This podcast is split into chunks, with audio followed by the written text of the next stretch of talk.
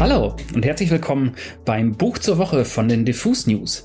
Mein Name ist Daniel Koch und ich möchte euch heute wieder ein Buch ans Herz oder besser in den Strandkorb legen, das eher gute Vibes verbreitet, ohne dabei banal oder gar flach zu sein. Heute geht es um die japanische Autorin Yukiko Motoya und ihre Shortstory-Sammlung Die einsame Bodybuilderin. Es ist das erste Buch Motoyas, das in deutscher Sprache erschien, und zwar vor einigen Wochen bei Blumenbar im Aufbauverlag. Japanische Literatur oder genauer japanische Autorinnen scheinen gerade viele Leserinnen und Leser in Deutschland zu begeistern. Ich habe jedenfalls viele Lockdown-Stunden in den Köpfen und in seltsam schönen Geschichten dieser Frauen verbracht. Da wäre vor allem das Buch Brüste und Eier von Miko Kawakami aus dem letzten Jahr, das mich schwer fasziniert hat. Oder die Romane von Sayaka Murata, wo zuletzt das Seidenraupenzimmer in Deutschland erschien. Und jetzt eben Yukiko Motoya. Natürlich wäre es irgendwie rassistische Kackscheiße, diese Autorinnen jetzt alle über einen Kamm zu scheren. Aber man erkennt eben doch Gemeinsamkeiten und Erzählmotive, die mit Sicherheit in der oft sehr konservativen japanischen Kultur zu finden sind. Yukiko Motoya wird international schon eine ganze Weile gefeiert. Schön also, dass man sie in der Übersetzung von Ursula Gräfe jetzt auch bei uns endlich entdecken kann. Mir fiel sie zuerst auf, weil meine Lieblingsautorin Carmen Maria Machado sie mal erwähnte. Noch so eine herrlich weirde, gute Erzählerin. Die einsame Bodybuilderin enthält elf Short Stories, die allesamt im vermeintlichen Alltag beginnen und dann irgendwann ins Seltsame abbiegen. Mal plaudert man an einer Bushaltestelle mit einem Mann, der plötzlich einen Regenschirm aufklappt und in einem Taifun davonfliegt. Mal entscheidet eine schüchterne Frau, die unglücklich verheiratet ist, Bodybuilderin zu werden. Was dann irgendwann natürlich allen auffällt, außer ihrem Mann. Mal wundert sich eine Frau, ob ihr Gatte tatsächlich ein Mensch ist, weil ihm immer mal wieder das Gesicht durcheinander gerät.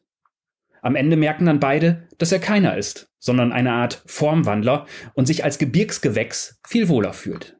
Mal entert ein seltsames Wesen die Umkleidekabine eines Modegeschäfts und lässt sich über Tage von einer Verkäuferin ausstatten. Mal verliebt sich ein langweiliger Typ in eine junge Nachbarin, deren Familie von einer Gang erschossen wurde. Um dann zu merken, dass sie ein Leben voller Inzest und Gewalt führt und alles andere als das Opfer in dieser Geschichte ist. Die Sprache in all diesen Stories ist zugleich knapp und poetisch. Motoya nutzt Bildsprache nur sehr ausgewählt, schreibt aber immer wieder Sätze, bei denen man kurz blinzelt, um zu prüfen, ob man da wirklich gerade richtig gelesen hat. Das liest sich irgendwie zugleich locker flockig weg, spukt einem dann aber noch eine ganze Weile im Kopf herum. Vor allem, weil in vielen dieser Geschichten eine Art poetischer Widerstand gegen den Alltag, die Langweiler, die faulen Ehemänner zu spüren ist. Ein Gefühl, das man dann noch eine Weile mitnimmt. Ich möchte euch jetzt einen kleinen Part aus der Geschichte How to Burden a Girl vorlesen. Eine der wenigen, in der es mal einen männlichen Erzähler gibt. How to Burden the Girl. Wie hatte ich mich nur mit diesem Mädchen einlassen können? Ich hatte mich anfangs überhaupt nur für sie interessiert, weil sie, ein unschuldiges junges Ding, sich ganz allein gegen eine gefährliche Gang behauptete. Die Absicht, mich in eine leidenschaftliche Affäre zu verwickeln, hatte ich dagegen nie. Du hast gesagt, du würdest alles tun, um mich zu verstehen. Sie rückte näher an mich heran. Ich hatte das tatsächlich gesagt.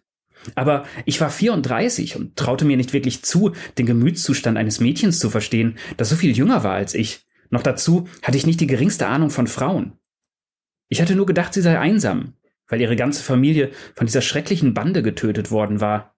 Dieser Satz war mir also mehr oder weniger herausgerutscht. Sie hätte ihn nicht wörtlich nehmen sollen. Sie hatte gerade neunzehn von diesen Schurken das Hirn weggeblasen und kam Schritt für Schritt auf mich zu.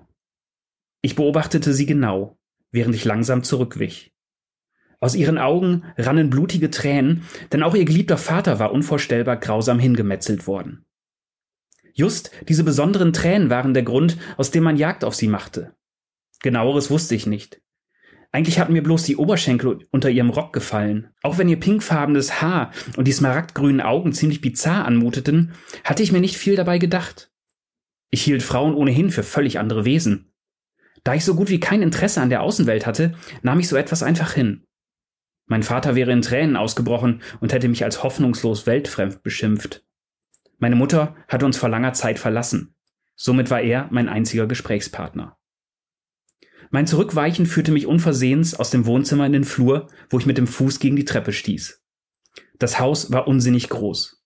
Das Mädchen, ihr Vater und ihre fünf jüngeren Brüder waren letztes Jahr eingezogen und damit unsere Nachbarn. In dem großen Haus hinter der hohen Mauer kümmerte sich wohl vor allem der Vater um die Einkäufe und den Haushalt. Anfangs freute es mich, dass die Familie dort unter ähnlichen Umständen lebte wie wir. Ungeachtet meines geringen Interesses an anderen Menschen beobachtete ich das Mädchen häufig durchs Fenster, wobei mir auffiel, wie eifrig sie sich um ihre fünf kleinen Brüder kümmerte. Dagegen kam ich mir ziemlich nutzlos vor. Ich ließ den ganzen Haushalt von meinem Vater erledigen. Er machte das alles allein. Allmählich fragte ich mich auch, warum sie das Grundstück nie verließ. Seltsam war auch, dass ihre fünf kleinen Brüder, die einander wie aus dem Gesicht geschnitten waren, einer nach dem anderen verschwanden. Von den fünf kleinen Burschen, die arglos im Garten herumgetobt und gespielt hatten, waren auf einmal nur noch vier, dann drei und dann zwei übrig. So oft einer von ihnen verschwand, kam der Vater nach draußen und nahm die Hand des Mädchens, das auf einem Stuhl auf der Veranda saß. An solchen Tagen war ihr Gesicht eingefallen und sie trug dunkle Kleidung. Aber warum gab es nie eine Beerdigung? Warum kam keine Polizei? Eines Abends sah ich, wie einer von den Kleinen beinahe von der Gang geschnappt wurde. Dass es eine Gang war, wusste ich, weil die Männer sich genauso verhielten. Sie waren ganz in Schwarz und trugen Masken und Umhänge. Der Vater und das Mädchen lieferten sich im Garten ein Gefecht mit ihnen. Er mit einer Pistole und sie schwang ein gefährlich aussehendes Schwert, wie ich es bislang nur in Filmen gesehen hatte. Die umliegenden Nachbarn nahmen keine Notiz von den Schüssen oder dem Lärm, denn ganz in der Nähe lag ein Baseballplatz, so dass sie gegen jeglichen Krach immun waren. Ich staunte über die nahezu übermenschlichen Kräfte des Mädchens. Ihr Vater wirkte sehr real mit seiner Waffe in der Hand, doch ihre schnellen Bewegungen und ihre geschickte Schwertführung waren wie nicht von dieser Welt.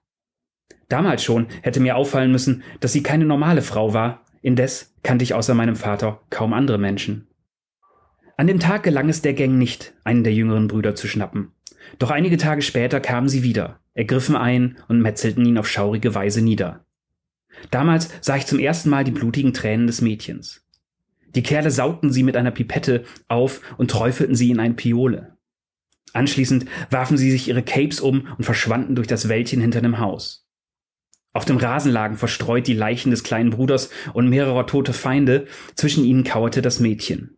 Ihr Vater legte ihr sacht die Hand auf die Schulter. Aus dem, was ich gesehen hatte, konnte ich mir allerlei zusammenreimen. Die Schurken folgten ihnen vermutlich, wohin sie auch flohen, weshalb das Mädchen und ihr Vater, soweit ich die Lage verstand, hier mit Gewalt eine Entscheidung herbeizwängen wollten. Aber warum entführte die Gang nicht einfach das Mädchen, statt die Familie immer wieder anzugreifen? Und warum versteckte das Mädchen und ihr Vater die kleinen Brüder nicht in einem sicheren Unterschlupf? Vieles erschien mir unverständlich an dieser Situation, doch im Grunde interessierten mich solche Einzelheiten nicht. Wie es ausgeht und warum diese junge Frau noch ziemlich teuflisch wird, das müsst ihr dann selbst rausfinden. Wenn ihr jedenfalls noch ein Buch für den Urlaub braucht oder Stories für die Stunde auf dem Balkon in der Mittagspause, dann seid ihr bei Die einsame Bodybuilderin goldrichtig. Aber Vorsicht! Ich glaube, Motoyas Weirdness könnte ansteckend sein. Aber ist das was Schlechtes? Ich glaube nicht. Das war es schon wieder heute mit dem Buch zur Woche bei den Diffus News. Ich wünsche euch ein schönes Wochenende, hoffe, ihr seid gut durch die Unwetter gekommen und sage Tschüss und bis zum nächsten Buch.